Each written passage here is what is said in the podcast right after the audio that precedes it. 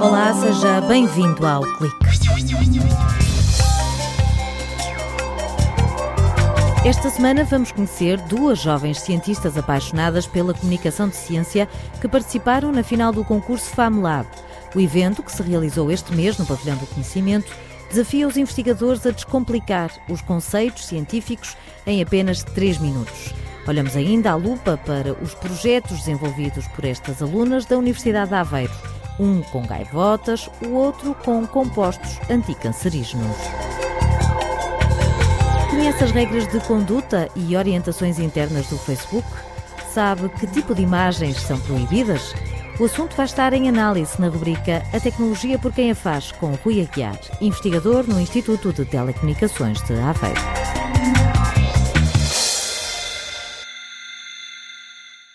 Concursos há muitos, mas para participar no FAMLab não basta ter talento, é preciso ser apaixonado pela ciência. Se explicar um tema científico de forma atrativa, divertida e simples é um quebra-cabeças, Imagino que será fazer tudo isto em apenas 3 minutos. O desafio lançado pelo Ciência Viva, pela Fundação Calouste Gulbenkian e pelo British Council quer descobrir e formar bons comunicadores de ciência que possam contagiar outras pessoas com o bichinho da cultura científica. Na final, realizada no Pavilhão do Conhecimento, participaram duas estudantes da Universidade de Aveiro. Nádia Santos explica que desta experiência trouxeram na bagagem novas aprendizagens. Aquela masterclass que nós tivemos com o Malcolm Love, acho que é mesmo uma mais-valia. Nós aprendemos desde como falar com um jornalista, por exemplo, métodos de relaxamento quando estamos muito nervosos, como não ter uma, uma branca em palco, por exemplo. Das coisas mais interessantes foi o chamado storytelling, comunicar ciência, basicamente contar uma história. Portanto, eu acho que o segredo está um bocado aí, descomplicar o que é à partida complicado, contando uma história, usando metáforas e fazendo com que as próprias pessoas se sintam cativadas e se sintam na pele daquilo que o cientista está a contar. Cátia Santos, natural de Ilhavo e aluna de doutoramento no Centro de Estudos do Ambiente e do Mar, falou sobre gaivotas. Nem tudo o que vem à rede ou ao bico é peixe era o tema da apresentação, onde a dieta destas aves servia de isco para explicar os perigos da contaminação por mercúrio. O mercúrio era aquele metalzinho que nós encontrávamos nas pilhas há uns anos atrás e que, entretanto, deixou de se usar tanto porque se descobriu que era tóxico. E ele não só era tóxico, eliminou-se o seu uso na maioria das aplicações que tínhamos, como tem uma capacidade muito peculiar de se acumular no ambiente e de se acumular nos tecidos seres vivos. Ele é aquilo que nós chamamos em química e em toxicologia, a ciência que estuda o efeito da poluição, um poluente que é persistente, que não se degrada no ambiente. Continuamos com o mar como pano de fundo. Nádia Santos, estudante do mestrado em Biotecnologia Molecular, desceu às profundezas do oceano e garante que o canto das sereias e as criaturas marinhas misteriosas não são exclusivo da filigrana literária de Camões.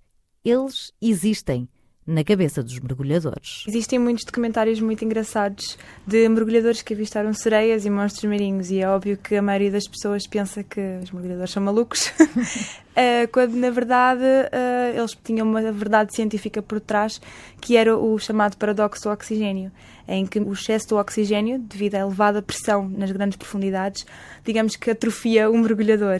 A investigadora da Universidade de Aveiro diz que em causa está o efeito da acumulação de espécies reativas de oxigênio. É como basicamente os mergulhadores estivessem a consumir mais oxigênio do que aquilo que necessitam, formando umas espécies muito específicas que, como o nome indicam, são bastante reativas e gostam de reagir com tudo, nomeadamente com, por exemplo, células do pulmão, eles sentem mesmo ardor a respirar, por exemplo, ou até com o sistema nervoso central, causando alucinações e convulsões. Descomplicar e ter o texto bem estruturado são os segredos de uma boa apresentação. Kátia Santos defende que os cientistas deviam investir mais tempo na partilha do conhecimento. A própria estrutura académica e científica é muito rígida, muito inflexível e formata, de certa forma, os investigadores a seguirem um percurso muito académico, muito restrito, em que se fala tudo em inglês, em que não se tem a preocupação de transmitir esse conhecimento de forma paralela para as pessoas, como os meus pais, como, como os meus avós aquilo que um cientista é avaliado é por isso, portanto o resto, porque é que ele se vai estar a preocupar com o resto? No FAMLab, cada apresentação é uma viagem pelo mundo, pela vida, pela tecnologia, embrulhada em criatividade. David Bidarra foi ao princípio de tudo. Pegou na história de cada um de nós, condensou-a num difícil encontro entre uma menina rica e um rapaz pobre. E foi com o filme da reprodução humana, contado em três minutos, que o aluno da Universidade do Porto conquistou o júri. O investigador vai agora representar Portugal nas finais internacionais que se realizam no próximo mês, no Reino Unido.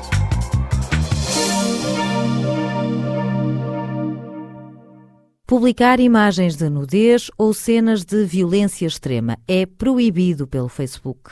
Mas a quem compete avaliar e tomar esta decisão? Rui Aguiar tem a resposta.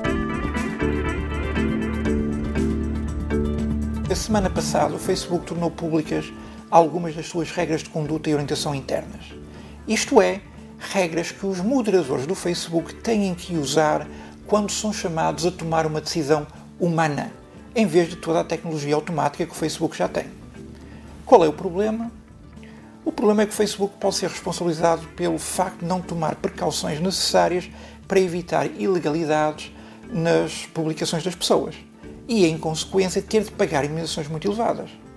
Portanto, nem tudo o que publicamos no Facebook é aceitável para a plataforma ou sequer para a lei. Por exemplo, uma das regras atuais do Facebook é impedir fotografias de nudez. Mas esta regra, no extremo, impede que famosos quadros renascentistas sejam publicados. Ou impedir fotografias de violência extrema. Bom, ser capaz de distinguir o que pode ser ou não publicável é um desafio que o Facebook tem. Porque é preciso não nos esquecermos, por exemplo, que todos os meses há cerca de 50 mil casos que de pornografia por vingança ou pornografia por extorsão que são decididos em última instância por uma pessoa, por um moderador, depois de já terem passado por várias ferramentas automáticas.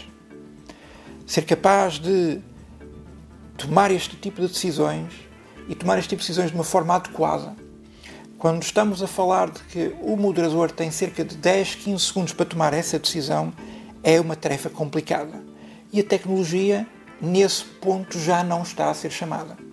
Os níveis de compromissos, estes cinzentos, o que é aceitável ou não, em que o Facebook se move é tão grande que a automatização acima de um certo nível não é possível e, portanto, iremos sempre estar no caso da decisão humana e do erro humano. Talvez pelo sim, pelo não, o nosso ouvinte deva ser cuidadoso com o que decide publicar no Facebook ou o que deixa publicar sobre si próprio. Antes que o Facebook seja obrigado a tomar decisões sobre si e sobre a sua imagem, que o nosso ouvinte não gostaria que fossem tomadas. A tecnologia por quem a faz, uma rubrica com assinatura de Rui Aguiar, investigador no Instituto de Telecomunicações de Aveiro.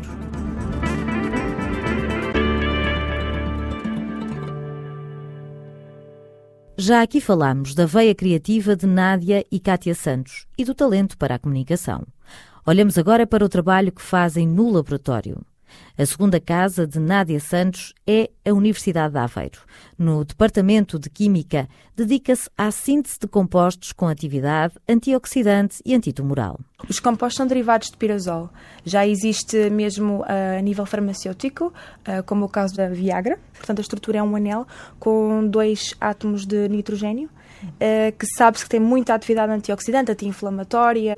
O nosso estudo é mexer um bocadinho com a molécula a ponto de melhorar, por exemplo, seletividade para as células cancerígenas, a própria solubilidade do composto, porque também não nos interessa uma coisa que não seja solúvel no sangue. Portanto, o nosso estudo é perceber de que forma é que as alterações podem ter mais ou menos atividade naquilo que estamos a estudar. Os compostos foram testados em linhas celulares de cancro do estômago, em parceria com a Faculdade de Farmácia da Universidade do Porto. Dois destes compostos foram capazes de matar células tumorais, mas os testes vão continuar em células saudáveis para perceber se são ou não seletivos e em células do pulmão. O sonho que comanda a investigação é a descoberta de alternativas à quimioterapia. As pessoas, inclusive, sofrem tanto com a quimioterapia, a perda de cabelo, as dores, tudo, exatamente porque também atacam as células saudáveis. E não é isso que pretendemos. Nós queremos um tratamento que seja mais suave para o paciente. Já Kátia Santos anda a vigiar o prato das gaivotas. Há umas que gostam até comer mais um determinado tipo de peixe, outras que são mais chiques e gostam de marisco, e aquelas que são mais práticas e gostam de levar um hambúrguer à pessoa que está a passar pela baixa do, do Porto. As que se alimentam mais de, de, peixe vão estar mais expostas a mercúrio, mas as que vêm mais para, para zonas terrestres poderão estar mais expostas a pesticidas. No meu mestrado estive a analisar umas gaivotas que apareceram mortas na zona aqui de Grande Porto e a causa de morte foi envenenamento por pesticidas. Ao estudarmos as gaivotas como sentinelas, podemos realmente saber se o ecossistema está saudável ou não. A investigadora do Departamento de Biologia avaliou o impacto do mercúrio nas gaivotas que se reproduzem no Mar do Norte e descobriu que o metal passa para as crias, reduzindo as suas hipóteses de sobrevivência. Já detectei algumas concentrações elevadas nas crias e estas concentrações são já suficientes para, em alguns casos, reduzir a quantidade de energia ou investimento que as mães põem no ovo, ou seja, elas produzem ovos mais pequenos, elas passam menos comida para o embrião e isso faz com que, quando eles nasçam, já sejam limitados em relação às outras aves. Kátia Santos explica que o mercúrio é como uma nódoa de vinho que teima em não sair.